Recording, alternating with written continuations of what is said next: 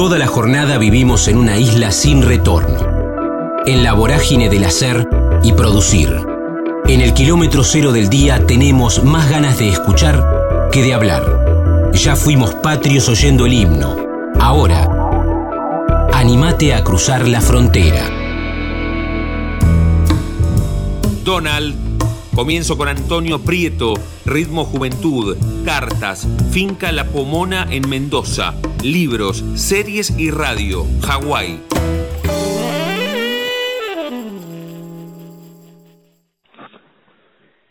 Estamos en la frontera, aquí en el aire de Radio Universidad, en AM 1390, hacia la provincia de Buenos Aires. También estamos hacia todo el mundo a través de la web, en el www.radiouniversidad.unlp.edu.ar, porque sentimos la radio. Qué placer invitarlo, saludarlo en, en este tiempo para hacer el, recorrido. Bueno, siempre lo marco que lo, o lo planteamos como charlas y no como entrevistas. Esto es agenda abierta y es una charla y no hay preguntas preformateadas. Con Donald en el aire de universidad. Donald, ¿cómo andamos? Damián en universidad, un gusto.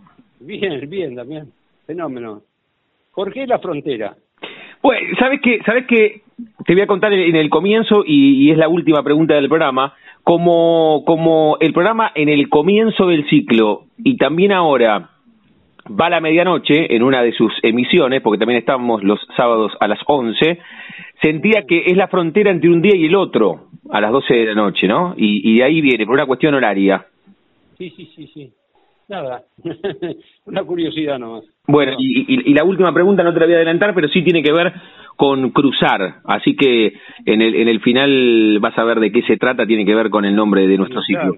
Cruzar la frontera. Cruzar la frontera, exactamente, pero pero es un poco más un poco más amplio, vas a ver qué tiene que ver con, con la charla. ¿Cómo viene, Donald, todo, todo este tiempo, estas dos temporadas, ya que hablamos en, terminología de, de, de serie, ¿no? Esta, estas dos temporadas de de pandemia, este 2020, 2021 se extendió, ¿cómo, cómo te, te ha pegado a vos desde el trabajo, desde el arte, desde estar más tiempo adentro? ¿Cómo la venís llevando? Mira, la cuestión es eh, poder convivir con la pandemia.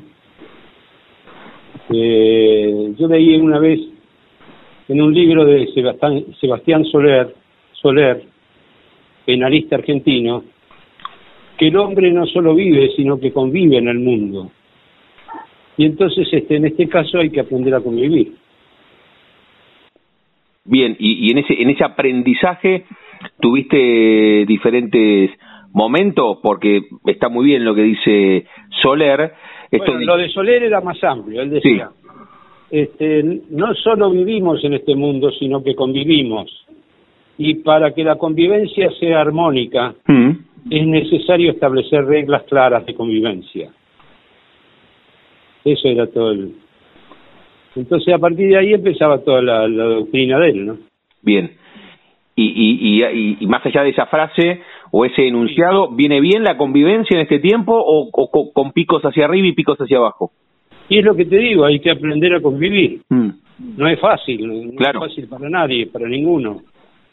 Eh, y para, eh, para mí tampoco, para los artistas en general menos, este, porque bueno, es eh, una circunstancia difícil, en general los artistas estamos acostumbrados a convivir con los shows presenciales, de golpe eso se terminó, estamos acostumbrados a establecer vínculos con la gente, generalmente a través de situaciones presenciales, pero también, bueno, a través de la televisión, de los discos.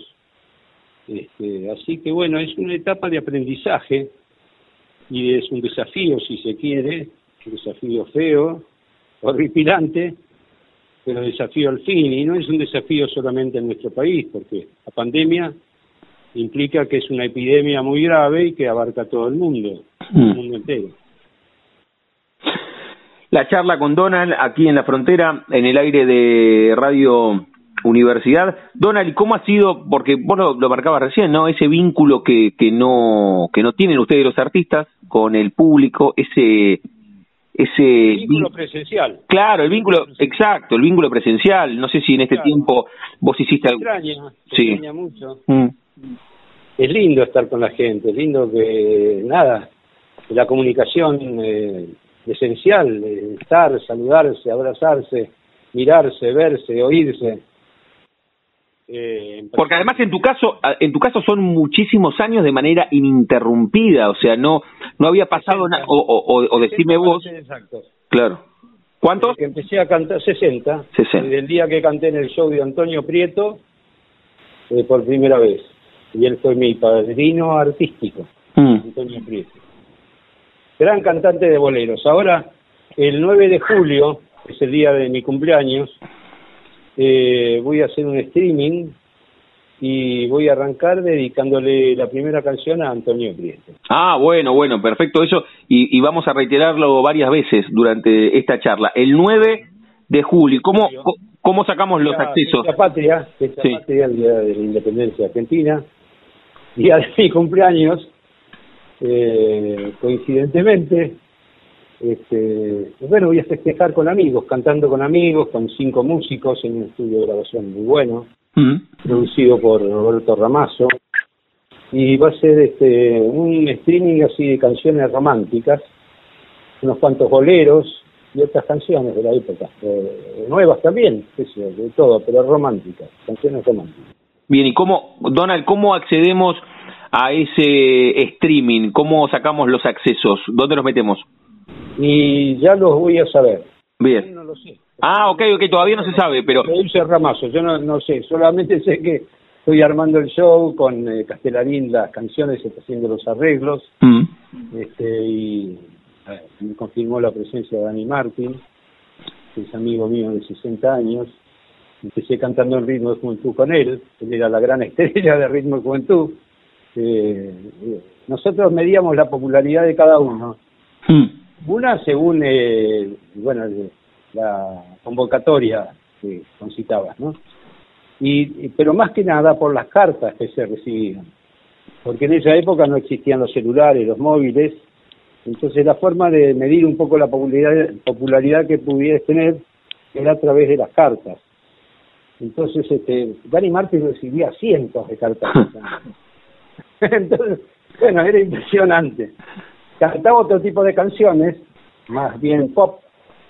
Después se dedicó al bolero, y entonces como en este streaming va a haber muchos boleros, le pedí a Dani Martín que arranque el show cantando él, conmigo. Voy a acompañarlo de la guitarra y tratar de, coincidir en la, vocalmente con él. ¿Cómo, cómo o, cuál fue tu rating más alto de carta? Dani Martín recibía 100, ¿vos cuál fue el pico arriba? ¿Qué sé yo? No sé, unas cuantas. Unas cuantas también. No, las conté.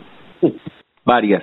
Ahora, por eso te decía recién, ¿no? 60 años con la música. Este fue el tiempo más extenso sin presentarte o sin pisar un escenario, Donald, sin ninguna duda. Sin ninguna duda. Ah. Absolutamente.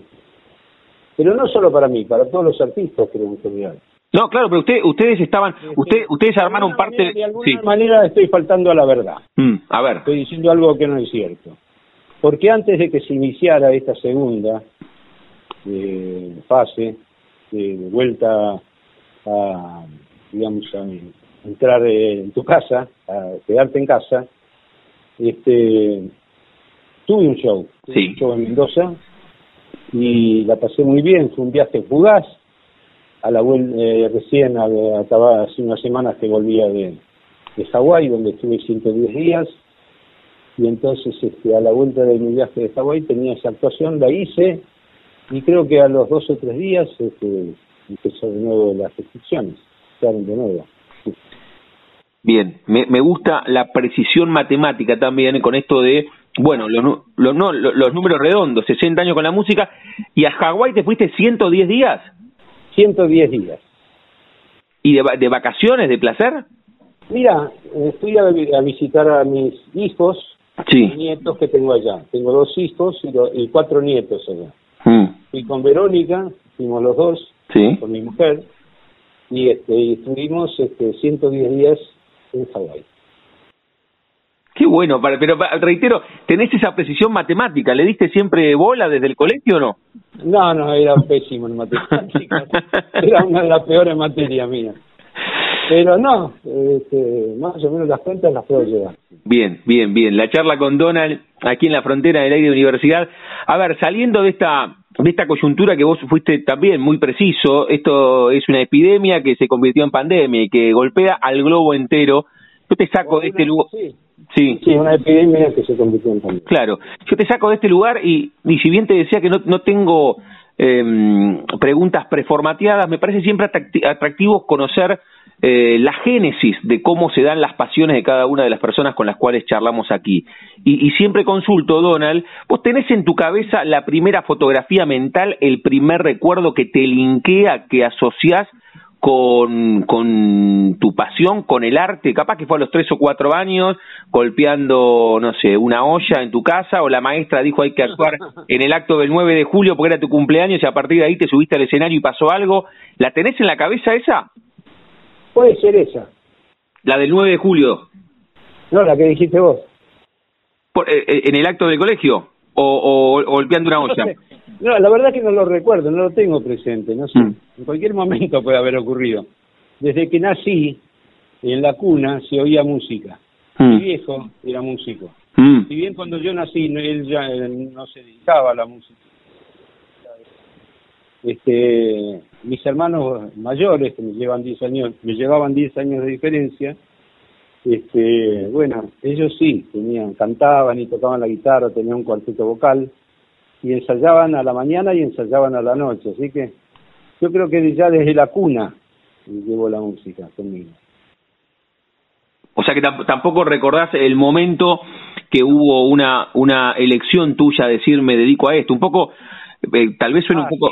No, no, que me dedico sí. Sí. Me dedico a eso sí, fue a los 16 años. Este, no me pensaba dedicar a la música. Mi idea era ser abogado Ah, mira. Desde chico, cuando me decían, ¿qué vas a hacer cuando seas grande? Decía, voy a ser abogado. Era la época de las series. Mm. Y en televisión, en blanco y negro, por supuesto. Eh, dos de las más exitosas eran Doctor Kilder, que era la vida de un médico, y después estaba Ben Casey, que era la vida de un abogado y estaba indeciso entre las dos, pero finalmente terminé convenciéndome que me gustaba más la carrera de abogacía. Especialmente me gustaba una frase que decía Raymond Burr, que encarnaba a Ben, Casey, a, ben Casey, ¿sí? que decía, pura decir la verdad, toda la verdad y nada más que la verdad. ¿Y yo no? ¿Entendió? Sí, perfecto, perfecto, me quedé con la frase, perfecto. Pura decir la verdad, toda la verdad y nada más que la verdad. ¿Y esa, esa frase te, te, impactó y te llevaba a...? Esa frase me impactó, sí. me impactó y me llevó a decir, cuando sea grande quiero ser abogado. Vale decir que no pensaba cantar, no, no, no estaba en mis planes dedicarme a la, a la música. Pero bueno, la vida, la vida te va llevando y la vida me llevó por el camino de la música. Arranqué ahí en Ritmo Juventud a los 16 años, ya profesionalmente hablando, si se quiere, por tener un contrato, estar contratado. Y estuve dos años ahí después seguí otros 50 y 58 años más. Claro, claro. ¿Llegaste a anotarte o a hacer alguna materia en abogacía o ni siquiera entraste? No, soy abogado, sí. Ah, mira esa parte. Sí, lo hiciste. Soy abogado, sí. Mira esa parte, esa parte no la tenía, que eras, que eras abogado, que habías hecho ese recorrido académico. ¿Y en algún momento ejerciste o nunca? ¿O quedó el título ahí colgado? No, ejercicio. Sí, sí. Sí, sí, sí, pero los años van pasando mm. y me di cuenta de que lo que más satisfacciones me da es la música. Sí, claro. Así que bueno, elegí ese camino.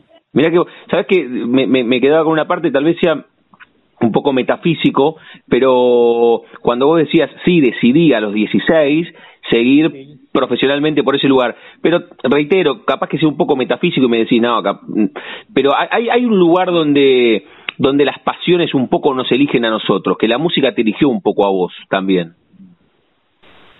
Sí, qué sé yo, viste, hay un autor español que decía, el hombre es el hombre y sus circunstancias. Mm creo que era José, María, no sé, no acuerdo ahora. Esto no me acuerdo, pero sí me acuerdo que decía eso. El hombre es el hombre y su circunstancia. circunstancia. Qué bueno.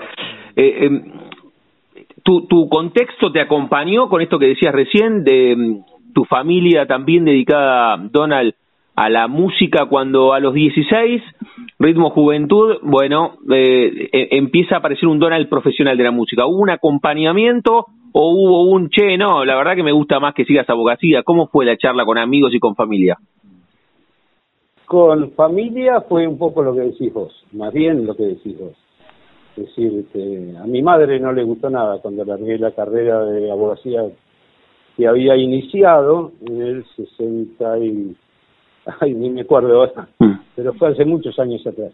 Inicié la carrera, estuve un, par de años y largué porque seguí con la música. Y mi madre, bueno, se disgustó muchísimo. Mm. Este, pero bueno, era una algo que ella quería para mí porque de chico yo venía diciendo que cuando fuera grande quería ser abogado. Entonces eh, ella sentía como madre que, que esa era mi plena realización, digamos. Este, así que, y la madre nunca se equivoca. Hmm. Pero la cuestión es que este, sí, largué y años después retomé. Mirá vos, un poco, un poco por esa serie y porque desde chico decías quiero ser abogado y un poco por, por también ese, ese mandato eh, materno. Sí, sí, un mandato materno, y una promesa, promesa mía en, ese sentido. Mira, ¿hubo, ¿hubo mucho espacio de tiempo, Donald, entre que largaste la carrera y volviste o no, no tanto? Y muchos años, y mm. tomé la carrera a los 50 años de edad. Ah, qué maravilla eso.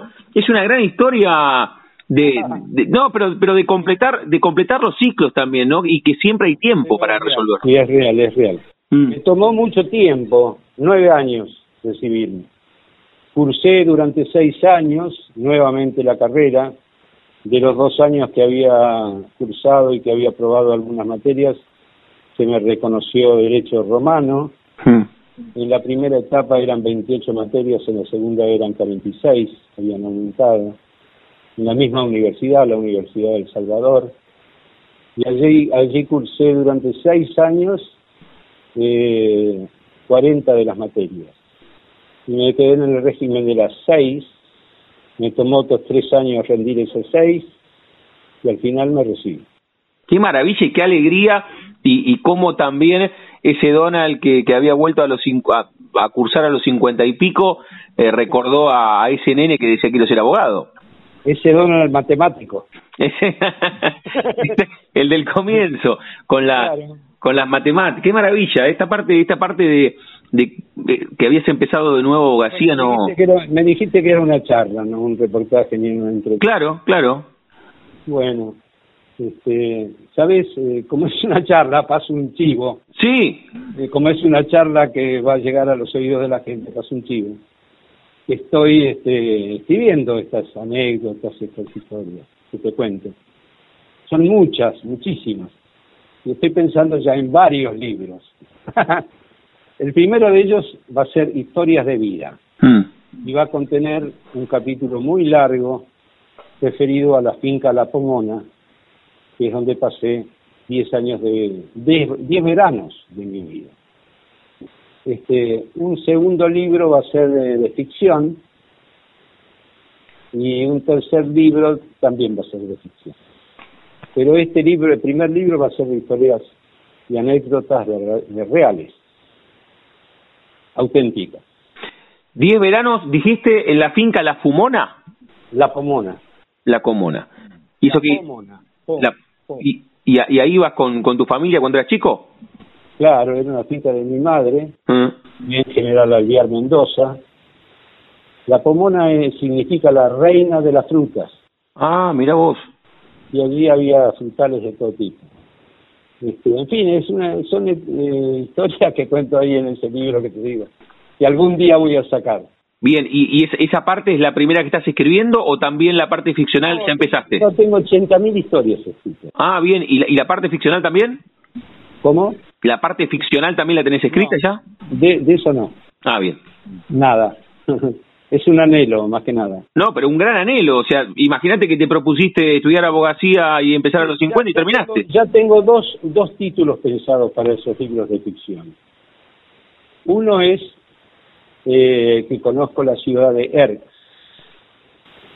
¿verdad? ¿Mm? Y el otro, también tengo el título, y se va a llamar La maldición de Tiritamba bueno, tenés los títulos, tenés que ponerte con la compu o, a la vieja usanza, con lapicera y papel y empezar a escribir la, parte ficcional. Sí, escribo en, notas del celular. Mira, mira qué bien. Estoy pensando en cambiar el celular. Claro. No, con más memoria.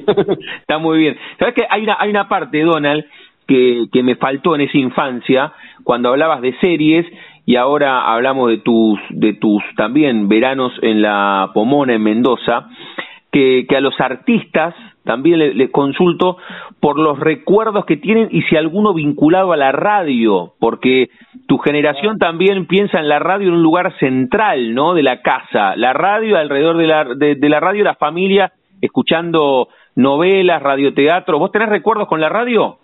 Sí, sí, absolutamente, muchos, muchísimos eh, tanto de, Buenos Aires, con la radio en Buenos Aires, como con la radio en Mendoza. Este, sí, claro, te acompañaba la radio y estabas en onda con la música que funcionaba, lo que se ponía, lo que se oía. Este, desde muy chico me gustó la radio, sí, era el, único medio de comunicación prácticamente. Claro. Después, después vino la televisión.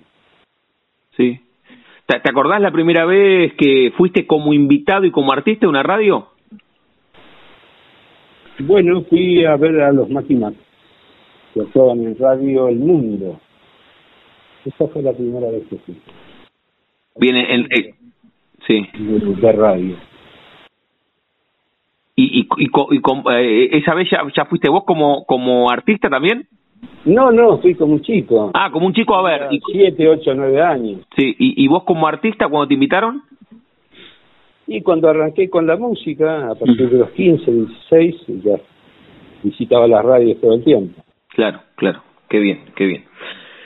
Bueno, la charla con Donald aquí en la frontera del aire de universidad. Donald, recordemos también que, lo dijimos en el comienzo y dije que lo íbamos a reiterar, aunque todavía no sabemos, pero eh, por dónde podemos sacar los accesos, que el 9 de julio, que es tu cumpleaños, vas a estar haciendo un streaming y los oyentes van a poder sacar los accesos. ¿Vos también eh, o, o, los oyentes pueden meterse a tus redes sociales? ¿Utilizás alguna para que vos vayas dando información para saber por dónde se pueden sacar los accesos? Mira, tengo una que es pública que es Donald, que se hmm. llama Donald, pero ahí ahí voy voy a publicar, sí, seguro, cómo hacer con los accesos. Ahí vas contando, ahí vas contando. Sí, Donald. Muy bien, muy bien. Con D final. Sí, sí, sí, claro, claro, con como todo, como, muy bien, está bien la aclaración igual.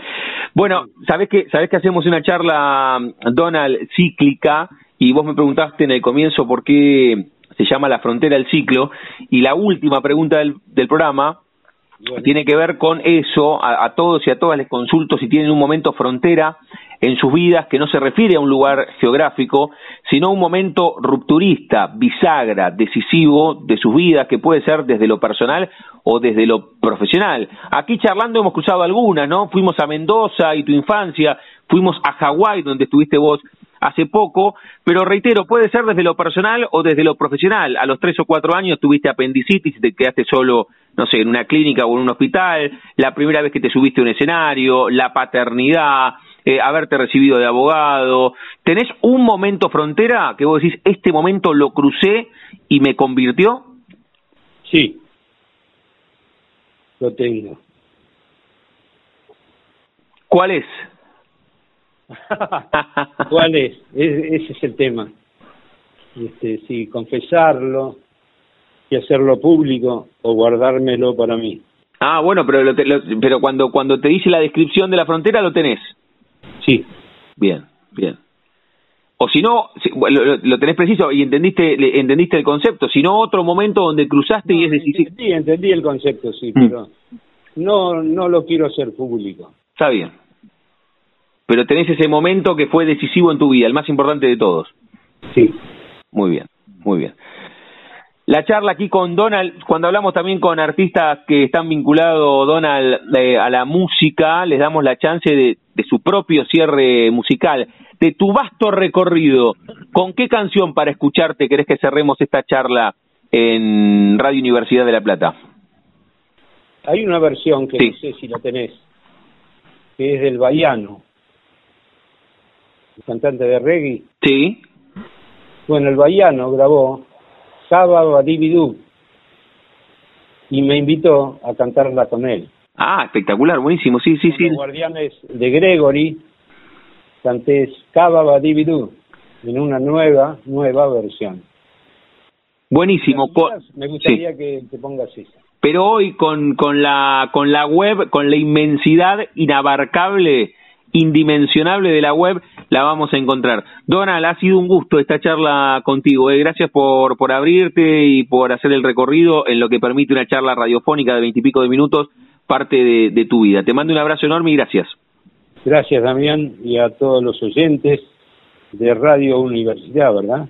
de Radio Universidad de La Plata y nos adelantamos y ya te saludamos por tu cumpleaños el próximo 9 de julio y te deseamos el mejor de los streamings para festejar tu natalicio. Gracias, gracias, Damián.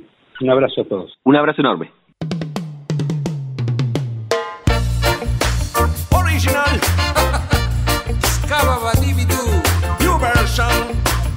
Aquí Baiano con Donald.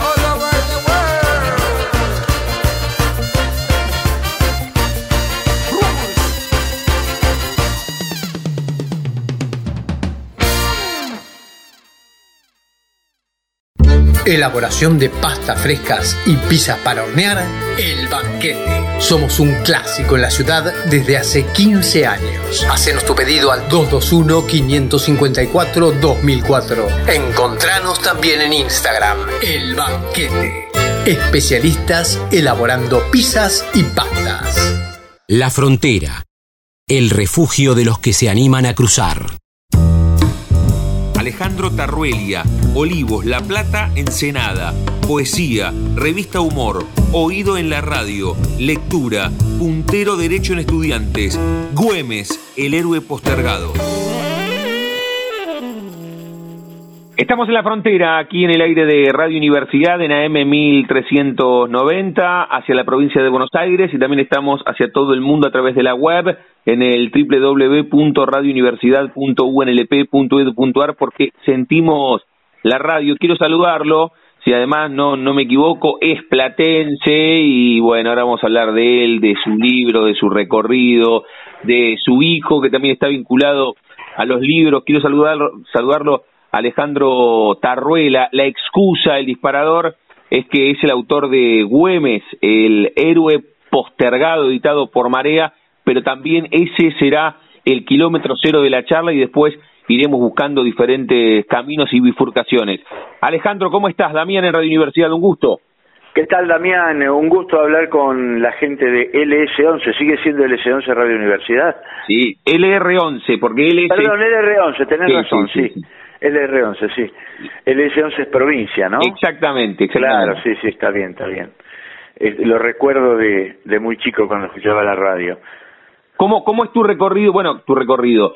Contanos hasta llegar a, al libro, porque está bueno cuando hablamos con un... ¿Vos sos platense nacido en qué, en, en qué zona, en qué barrio? No, yo, yo soy, es, es así, la, la, cosa es así. Yo soy nacido en, en Olivos, entonces ah, una niñez muy ajetreada. Sí este de un lado a otro este mal viste y bueno y luego de, de estar dos años encerrado en una especie de reformatorio este de siete a, a, a, los ocho años entonces fui a La Plata ahí. Y entonces yo siempre me identifiqué como y, la gente me identifica como platense. O sea empezó esto de la gente sea ah, Tarrolia periodista de La Plata viste porque yo siempre hablaba de La Plata las cosas y todo eso. Entonces viví muchos años en La Plata este hice parte de la escuela secundaria al final de la primaria y me identifiqué, porque viví en varios lugares allá, ¿no? En, la ciudad de La Plata, en la granjita, que creo que es San José ahora, donde aprendí a nadar en el arroyo del gato, que ahora me, dicen que no es cierto porque estaría muerto. Este, luego en Ensenada, en Citibel, en Villaliza, pasé por muchos lados. Jugué en Estudiantes de La Plata, en las inferiores, y bueno, y una mudanza luego de mis padres, bueno, me impidió, yo estaba, había entrado con Ingo Mirelo en, en la este, cuarta de, perdón, en la séptima de estudiantes. Sí. Entonces, este, mi identificación siempre fue con La Plata. Entonces después la gente, los periodistas decían, no, Tarroyo es platense, ¿viste? Es la cosa, y así fue quedando y realmente yo me siento muy bien con eso, ¿no? Está muy bien, vos podrías usar, sabes que estoy leyendo la biografía de Gardel que escribió Felipe Piña, y, y, comienza el libro con el primer textual de Gardel que dice, yo nací en Buenos Aires a los dos años y medio. Vos podrías parafrasearlo a Gardel y decir, yo nací en La Plata a los siete, siete, ocho años, ¿no? exactamente, está bueno sí, porque realmente yo renací en, mm. eh, por lo menos renací, realmente estaba este, muy mal y La Plata me significó un conocimiento muy amplio porque viví en zonas rurales, este, y bueno, me metí en todas esas cosas. Y de ahí aprendí mucho el, el folclore, el tango, todo eso que después durante muchos años yo escribí sobre eso, bueno, en la revista Humor, por ejemplo, ¿no? Claro, claro, claro. Ahora, eh, sí, sí, ahora, ahora, vamos a hablar eh, de todo eso, le digo a Alejandro Tarruela, que reitero, el, el disparador, la excusa, es el libro que él escribió a través de la editorial Marea, Güemes, El héroe postergado. Ahí nos metemos en tu recorrido pero también me parece atractivo tu, tu, tu tiempo aquí en la capital de la provincia de Buenos Aires y cuando arrancaste con el tema de la radio, ¿qué es lo primero que se te viene cuando estabas en La Plata? ¿Escuchabas, escuchabas Radio Provincia y Radio eh, Universidad? ¿No habías, no había otras, eh, Alejandro? Exactamente, dos radios, después había otras radios, pero lo que lo que escuchaba en el en el campo, pues yo vivía en el campo, imagínate que vivía en una zona donde no había este luz ni ni agua corriente, o sea que yo me especialicé en arreglar bombas y yo me arreglaba todas las cosas que había por ahí. Entonces había, teníamos la radio y llegué a ver, llegué a ver radios con eh, con batería, se tenían, andaban con este con pilas y pero primero las vi con las radios que se andaban con la batería, se ponía una batería de auto y se conectaba la radio y se escuchaba la radio así, ¿no? Este, como las heladeras a querosén y cosas por mm. el estilo, este, las vi en el campo. Y ahí entonces empecé a escuchar las radios. Y se escuchaba también las radios, el, folclore y el, el tango, el folclore mucho, ¿no? Este, fíjate que después uno de los tantos trabajos que tuve fui eh, jefe de prensa de la EMI Odeón y, y, una compañía, digamos, la que más tenía material nacional y me decían que era la primera persona en muchos años que conocía repertorio nacional porque yo tenía buena memoria, entonces me acordaba los autores, los ritmos, los géneros, las letras, ¿no? Eh, este, entonces, y eso lo aprendí de Radio Provincia, Radio Universidad, ¿no? Básicamente. Este, de los programas de, de folclore que eh, y tango y después bueno eh, este programas de jazz yo escuché mucho jazz con Taledo Pellegrini sí claro eh, este en en el en, en, el R11 había un programa sobre la historia del rock que era maravilloso creo que estaba los sábados eh, que era un programa que fue muy famoso en La Plata. Sí, vos hablás de concierto de música pop de Roberto Parreño. Eh, creo que sí, creo que sí. exactamente. Sí, bueno, un programa pero excelente, donde él eh, recorría todo el, el, mundo, ¿no? Este, y entre tantos trabajos, alguna vez fui musicalizador en Radio Nacional, ¿no? Ah, mira, laburaste en Radio Nacional, mira qué bueno. Sí, en Radio Nacional en dos etapas, ¿no? La, la primera en la dictadura, que me echaron en la Guerra de Malvinas, y porque estaba en humor, y entonces y ahí yo musicalizaba pero una tarea que me encantaba porque musicalizaba desde rock música clásica todo lo había aprendido en la radio en los artistas nacionales en el folclore y tango no este trabajo divertido se musicalizaba en ese tiempo vos agarrabas los long play ibas marcando y entonces después de eso iban grabando y armando las los programas no en ese tiempo la, la tarea había que ir a la a la discoteca y revisar, revisar y encontrar lo que había, ¿no? Que Radio Nacional tenía de todo, era, era una maravilla. Ahí en Maipú 555. Exactamente, ahí. No, no, perdón, en ese tiempo estaba en, en, Pacheco de Melo. Ah, en Pacheco. Eh, perdón, no, Ayacucho, Ayacucho casi las Heras, Ayacucho y las Heras. Ahí donde esa fue la etapa, después pasó a, a Maipú 555. ¿Y la segunda etapa que tuviste en Nacional cuál fue? Y fue en la época con eh, trabajé con Chango Farías Gómez durante siete años en Radio Nacional. Ah bien. Este llegó el macrismo y me echaron de ahí también no por por portación por portación de trayectoria. Sí claro claro claro. Este pero bueno este por suerte eso ha terminado ya. Estamos charlando con Alejandro Tarruela, aquí en la frontera, en el aire de Radio Universidad. Por eso decía en el comienzo que el disparador o la excusa es que nos cuente de, Güemes, El héroe postergado, este libro que escribió y que editó Marea, pero bueno, nos fuimos metiendo por, por diferentes lugares.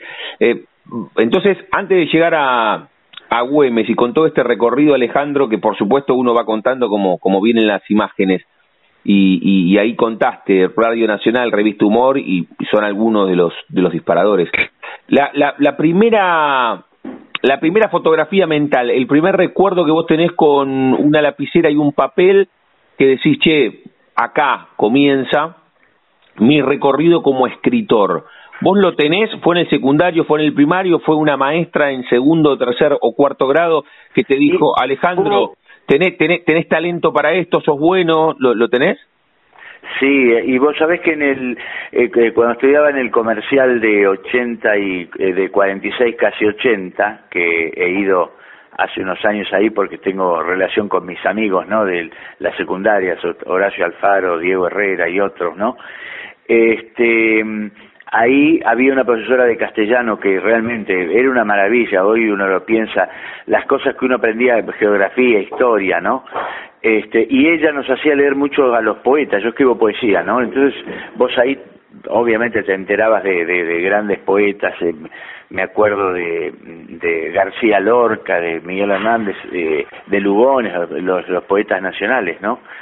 Este, y, y de pronto bueno, eh, uno iba amaneciendo a todo eso, las lecturas de Juan Ramón Jiménez, eh, este entonces uno se iba metiendo en eso había como una preocupación muy grande y, de pronto te eh, tenías que hacer exposiciones como como relatos y ahí fue naciendo y, y mucho obviamente que la, la poesía viene en la, en la canción popular también no porque ahí yo recuerdo que yo era chico y escuchaba la Alazán de Yupanqui y me hacía llorar no este y, y muchas de esas cosas eh, te sensibilizaban la, la música popular nuestra está llena de, de poetas, de, de, enormes este, creadores eh, eh, de letras, ¿no? Que uno las escucha cantadas, pero son obras de poesía muy muy severas, ¿no?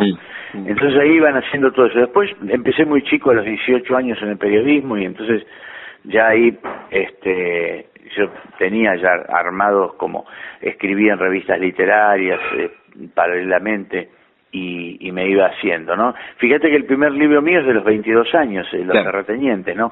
Con Centro Editor de América Latina, que realmente se fue una, vendían 100.000 ejemplares, se vendían en los kioscos, era una, era, hice dos libros ahí, ¿no? Ese y uno, una historia de fútbol, este, y que después esos libros salieron, fueron publicados en la, por la Sorbona de París, ¿no? Entonces, en la, en la editorial de la Sorbona y bueno y imagínate que que 22 años con eso eran este una base de sustentación muy fuerte no había que había que amacarse ahí no mm. este pero bueno el periodismo en ese momento era eh, entiendo mucho más generoso que ahora no hoy en día las empresas son mucho más cerradas y uno tenía, yo tuve la suerte de trabajar con, con periodistas notables, este, desde Juan Gelman, cerca de Osvaldo Soriano, este, de Roberto Vaca, eh, de Horacio Salas, eh, realmente eran tipos, en, en Clarín había nombres así descomunales, ¿no? Entonces, este, uno, claro, tenía una, un punto de referencia permanente muy grande. Y además la, la, la vida cotidiana era diferente, vos comías, o sea, salías a comer al mediodía con ellos, ¿no? Este, yo con Juan Gelman, con Germán Rosemacha, nos juntábamos en un boliche cabadón ahí en el, en el bajo, este, iba a, a cenar de pronto en algunos boliches de esos que uno entraba a la noche y no se, y no se podía ver del, de la humareda de cigarrillos. Y teníamos charlas con, con ardizones, ¿no? Entonces había una cosa de, de contagio muy fuerte en la, en la relación con ellos, ¿no? Bien, o sea que, o sea que el ingreso tuyo con, con la pluma, esto de ser escritor, los ingresos son la, la poesía y el periodismo, es así, o sea, son como... Claro, exactamente, sí, sí. Y después, obviamente, vino, vino el boom latinoamericano, García Márquez, Fuentes y Rulfo, venía, estábamos en todo eso, ¿no? Cortázar, Alejandra Pizarnik, Olga Orozco, este, realmente nos, nos movíamos en un horizonte eh, muy rico, ¿no? Mm. Eh, eh, era difícil sustraerse a todo eso. Bueno, quiero ver también, un gran amigo de, siempre fue Miguel Briante, ¿no? Que bueno, de la provincia de Buenos Aires también de, de General Belgrano, notable escritor a quien conocí yo, tenía 17, 18 años cuando lo conocí. Este, de manera que, que eso obviamente es un, este, es un espejo enorme donde uno se puede mirar, ¿no? Y, encontrar algún atisbo de, su propio reflejo. Sí, muy bueno, muy bueno. La charla con Alejandro Tarruela aquí en la frontera, en el aire de Radio Universidad, creo que lo contaste en el comienzo cuando estábamos hablando de la ciudad de La Plata, Alejandro, pero este recorrido tuyo en este mundo, en esta atmósfera de las letras, de los libros, del periodismo, ¿A, quién le ganó? ¿Al, ¿Al, futbolista en algún momento o ni siquiera? El futbolista fue postergado y a partir de ahí tomó más, más vigorosidad el tema de las letras, porque en algún momento convivieron el de la pluma y la pelota, ¿es así? sí, sí, porque jugué, toda la vida jugué al fútbol yo, este, pero... ¿Hasta qué categoría, Alejandro, llegaste? Estuve en la, estuve en la cuarta de estudiante, después jugué en cuadros regionales y... Este, ¿En la cuarta ¿quién, ¿quién, llegó de, de tu categoría?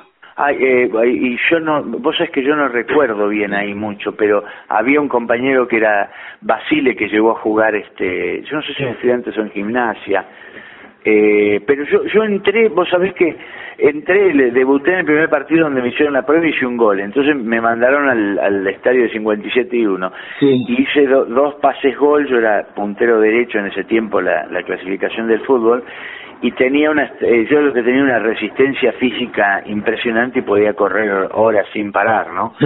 Entonces me, agarró Ingo Mirelo directamente me metió en la séptima y bueno, entrenamientos, cosas y mudanza de mis padres de La Plata al Tigre, bueno, me hicieron bolsa, para mí fue una frustración enorme, ¿no? Eso. Y entonces, este, entonces resulta que a partir de eso, bueno, la realidad fue otra, ¿no? Jugando en equipos regionales, en Tigre, cosas. Y bueno, y siempre jugando después en, obviamente jugaba en los regionales también de la, de la escuela del comercial ahí en La Plata y, eh, y después también yo era muy buen arquero, entonces habitualmente jugaba de arquero. Mm. Me, me, fui a probar después como ya desesperado como arquero con Duccini en Chacarita y llegué tarde a una convocatoria y ahí bueno ya vino este los tiempos para mí eran eran muy duros en ese tiempo y bueno yo trabajaba además ya. Este entonces este bueno ahí se se frustró no yo, por eso a veces me dicen vos que hubieras querido ser escritor me parece que lo primero fue que, quería ser futbolista no te, te, iba a decir eso este término que se usa tanto tal vez demasiado esto de che es contrafáctico pero pero vos lo marcás. O sea eh, eh, en ese camino, si te hubiesen dado a elegir, de hecho, recién lo marcaste, ya estaba estabas un poco contrarreloj y seguías buscando alternativas eh, vinculadas al fútbol, que era tu pasión. Claro, sí, sí, sí. Y este bueno, y vino todo esto. Andás a saber qué hubiera sido, por ahí hubiera compartido las dos eh, las, las dos cosas, ¿no? Porque yo tenía buena, digan, tenía una buena formación de, yo era muy lector, ¿no? Desde muy chico. Bueno, fíjate vos, de La Plata tengo una marca de los ocho años que es este, fui segundo mejor lector de la biblioteca provincial a los ocho años y yo me leía en la biblioteca lo podía entender. Yo leía el Napoleón de Ludwig, por ejemplo, a los ocho años, ¿no? Este sería claro me, gustaban leía o sea los tres mosqueteros los clásicos entonces iba a, cosas pesadas no eh, veía los personajes y bueno vamos a ver quién es este tipo no este de manera que era era muy digamos tenía una formación de lectura muy fuerte. Y, y eso me ayudó en el periodismo muchísimo porque en ese tiempo además la mayoría de los periodistas jóvenes estábamos vinculados a literatura, cosas, como también sucede hoy, en algún modo de en cierto modo hay mucho del periodismo y en ciudades como La Plata este, que están relacionadas con el arte, ¿no?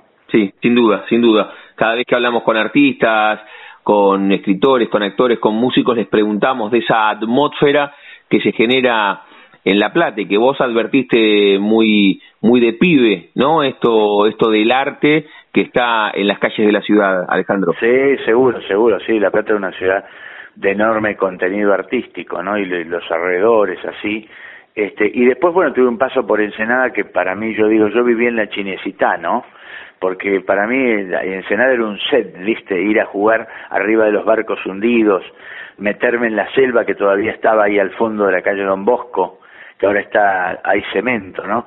Este, nos metíamos en la selva con los chicos de la, de la primaria y nos sacaba la marina, y porque estaba prohibido entrar en, en el en la última parte del Parque Pereira y la Ola, que se supone que es el final de la de, la continuidad de la selva brasileña. Entonces ahí vos te, enfrentabas con bichos, cosas, el gas metano, tenías que cuidarte de las ciénagas y de meterte en un pozo. Era toda una aventura, este, era tanto riesgo que la marina no dejaba que la gente entre, ¿no? Claro. Entonces, este, todo eso para mí fue, viste, una, es una novela, ¿no?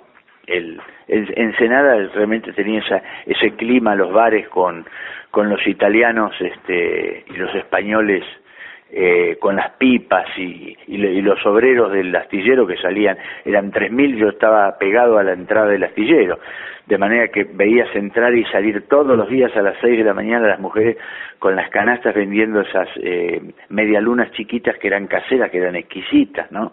Los hombres al mediodía tomando tomando cerveza este, en el bar, creo que era San José de la esquina de Don Bosco, ahí enfrente a la, a la entrada al, Parque Pereira y a la y al astillero y tomando cerveza caliente negra y leyendo el diario El Plata, ¿no? Cuando, en los tiempos que se contaban las aventuras del lobizón de Ringelien, ¿no? Te estoy haciendo una novela. Este, pero que todo eso, imagínate, en la formación de un adolescente lo que puede significar como proyección. Sí, sin ninguna duda.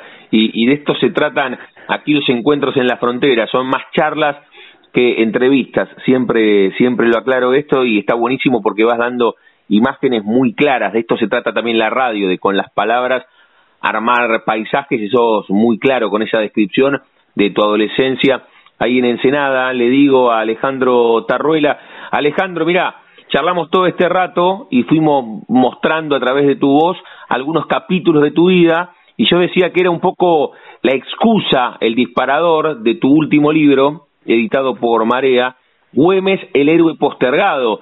Y lleguemos ahí para hablar un rato, porque fue la excusa, pero también para profundizar sobre, sobre, este, sobre este título. ¿Cuánto tiempo te llevó, no solamente el libro que ahora está materializado, reitero, editado por Marea, sino todo el proceso de investigación de este nombre tan importante para la historia argentina? Bueno, yo eh, un poco más de un año el trabajo y luego la, la parte final fuerte de, de escrituras, reescrituras y todo eso llevó tres meses y medio más o menos, ¿no? Que este, entonces investigar, ver las fuentes, diferentes variantes, qué es lo que se va a hacer, es un libro este, de divulgación eh, eh, digamos, con, con un término de página, siempre los libros tienen eso, ¿no? Tenés, un, tenés que ver los límites, la estructura que querés y luego de eso trabajar.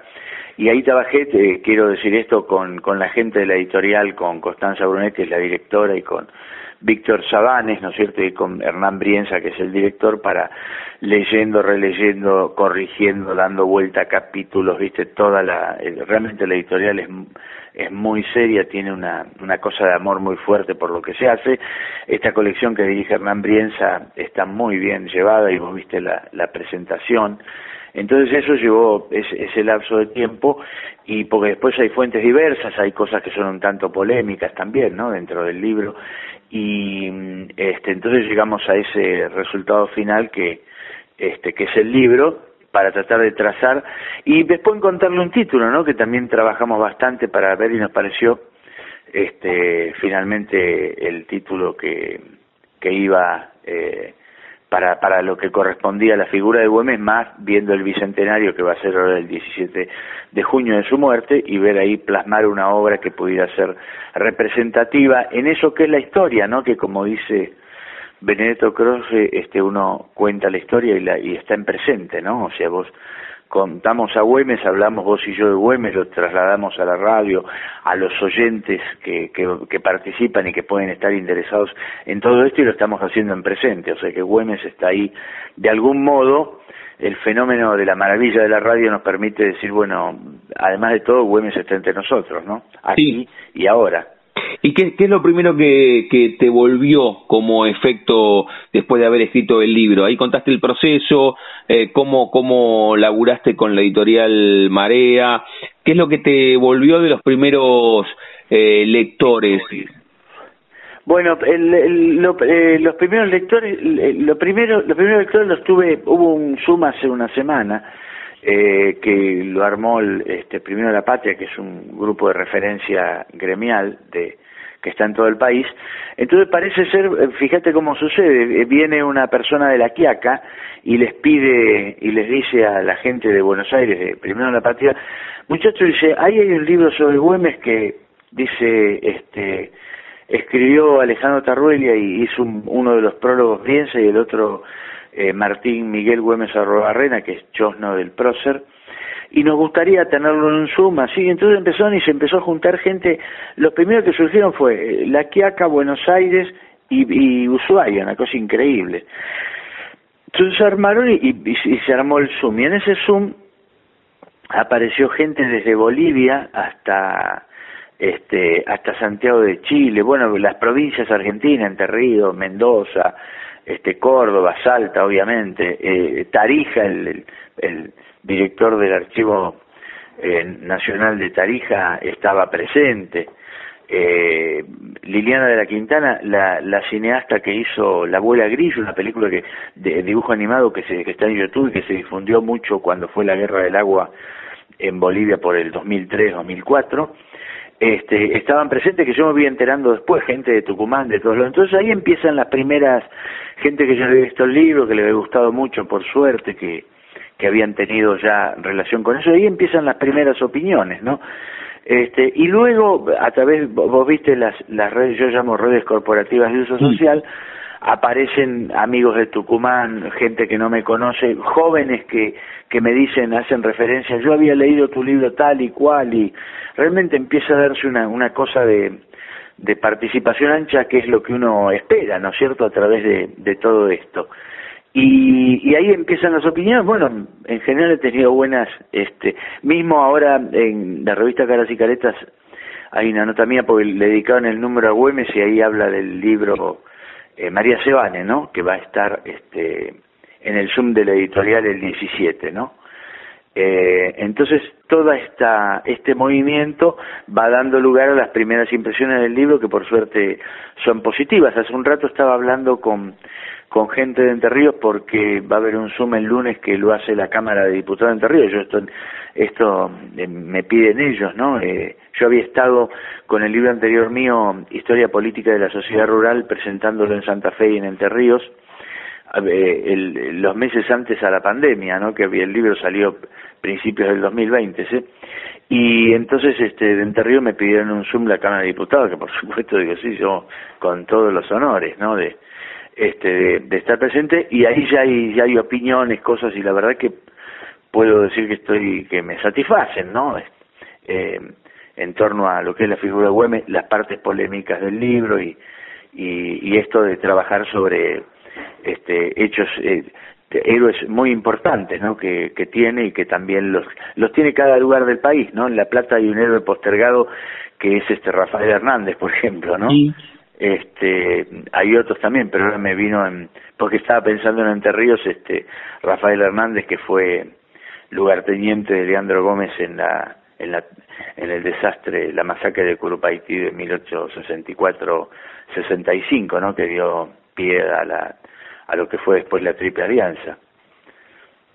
Mirá qué bien, está bueno eso, que, que fuiste buscando como Güemes otro héroe postergado aquí en La Plata, le digo a Alejandro Tarruelia. Lo, lo dijiste ahí, ¿no? Yo te, te venía diciendo Tarruela y vos marcaste la, la diferencia. Ah, sí, no, sabés lo, lo, que pasa que todo el mundo, lo que pasa es que este con la cosa eh, italianizante que, que tenemos sobre todo en provincia de Buenos Aires, el apellido es catalán, entonces es Tarruelia este pero muchas veces lo porque porque porque se escribe con con doble L sí. Exactamente pero en catalán será Tarruella no este como casi una Y sí. es el apellido entonces este pero lo la costumbre nuestra claro de bonaerense es eh, italianizar no claro. doble L italiano este, cosa que no me molesta en absoluto porque otra cosa que yo he aprendido a convivir con los italianos en el campo sobre todo que una, y tengo una de las costumbres este, más fieras, ¿no? Que es la de comer cebolla cruda.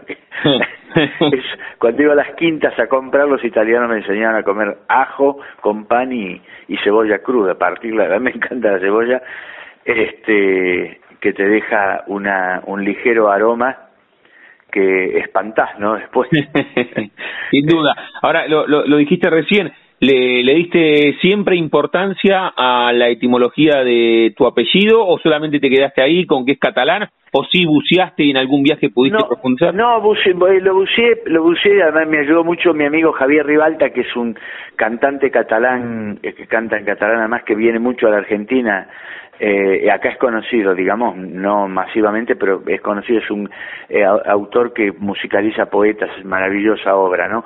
Y él, él me ayudó mucho porque yo sabía que el apellido era catalán y que, este, y él eh, me sacó donde eran, que eran de Leida, que es frontera entre, entre Barcelona y Cataluña y, y, Francia, o sea, lo que es Aviñón, todo eso también es la zona este, catalana francesa, Montpellier, todo eso que es el sur de Francia y este y en esa parte parece que el apellido por eso eh, Rivalta me dice es un apellido muy viejo es de origen sefard eh, y, y, es muy antiguo muy muy antiguo y esto se lo decía un, hubo un diputado no sé si seguirá ahora que está Ruelia en la en la en la eh, en el Parlamento catalán y además cuando yo estuve en Cataluña muchas veces me decían pero tú eres más catalán que todos nosotros me parece que lo que digo es muy catalán. Y es de los de los sefar que son bueno muy antiguos en, la cultura en en Cataluña y además este pero la familia mía que vino a la Argentina este estuvo ya eran católicos cuando o sea que se se convirtieron en algún momento que eh, y eran eran católicos ya y, y bueno los Tarruella sí tienen relación con la plata porque mi abuelo Domingo Praxedes Praxedes es el nombre de una virgen muy fuerte en Cataluña este tuvo mucha relación con la plata con los Alconada con eh, mismo con Alfonsín no con los Mercader también entonces había una relación este con la plata digamos de, de tradición familiar fuerte y este mi, mi tío abuelo Alfredo Tarruelli es autor de un libro de poemas que es La Plata ciudad la ciudad de los tilos no ah muy bien que este que yo leí años después eh, al enterarme de todo esto y que en La Plata en un tiempo fue bastante conocido el libro, ¿no? Ya qué bueno. La charla con Alejandro Tarruelia aquí en la frontera, en el aire de Radio Universidad. Reitero, la excusa fue que nos contase de su libro Güemes, el héroe postergado, editado por Marea, que lo pueden encontrar en las librerías o directamente meterse hoy en las, en las redes de Marea y, y buscarlo, un súper recomendado aquí de la frontera. Alejandro, cerramos cada una de las charlas jugando con el nombre de nuestro ciclo.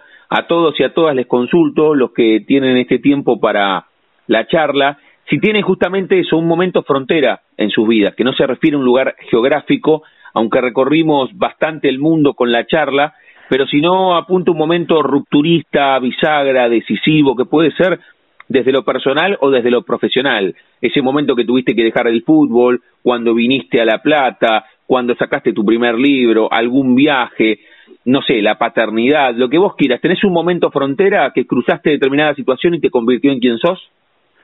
Y es posible, sí, además la, yo creo que en la vida de un hombre los límites son eh, un, un, tema clave, la frontera es un tema clave por tener fronteras permanentes en, en, muchos aspectos de la vida.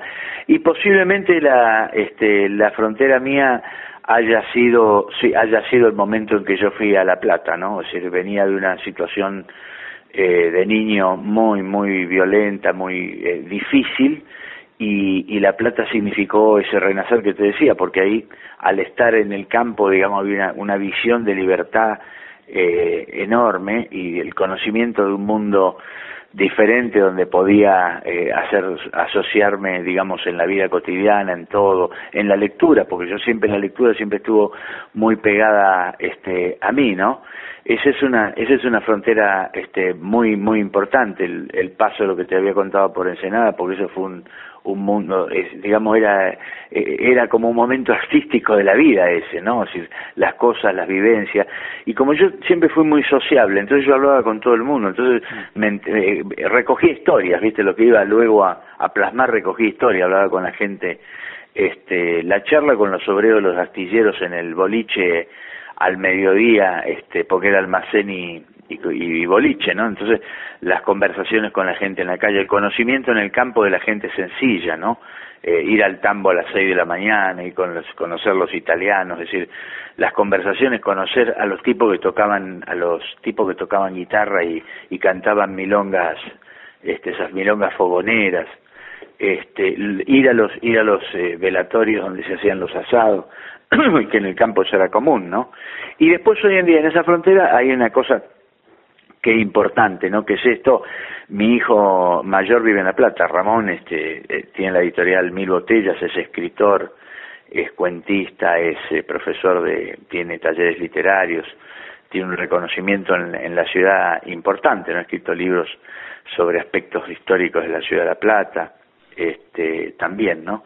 Eh, y, y, y en el ámbito de eso, mi mujer es escritora de literatura infantil y juvenil, este mi hija es cineasta mi otro hijo es músico y este y autor no poeta y autor de temas musicales. Es decir hay como un mundo que se fue haciendo y eso eh, justamente cruzando algunas fronteras y en otras eh, teniéndolas no porque yo creo que los límites son muy importantes eh, un hombre sin límites está, entra en la locura, ¿no? Entonces, digamos, hay límites que se cruzan para acceder al verdadero límite en el que uno puede estar, ¿no?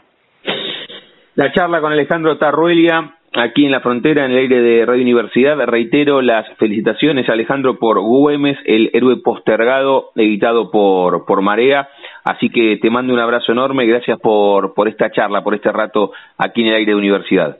Gracias, Damián, y con la alegría de hablar para la gente de, La Plata, ciudad a la que siempre voy, y obviamente, ya por lo que he contado, estoy eh, muy, muy unido. Gracias y mucha suerte en estos días de adversidad que estamos viviendo todos los argentinos. Es cierto, te mando un abrazo enorme.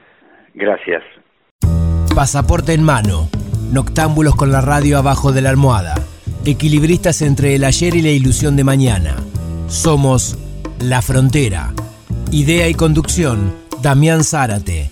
Idea y colaboraciones, Julián Álvarez. Producción de notas, Puma Gaspari. Edición y postproducción, Juan de Vega. Idea sonora, voz y edición, Diego Carrera. Voz artística, Pablo Dupuy.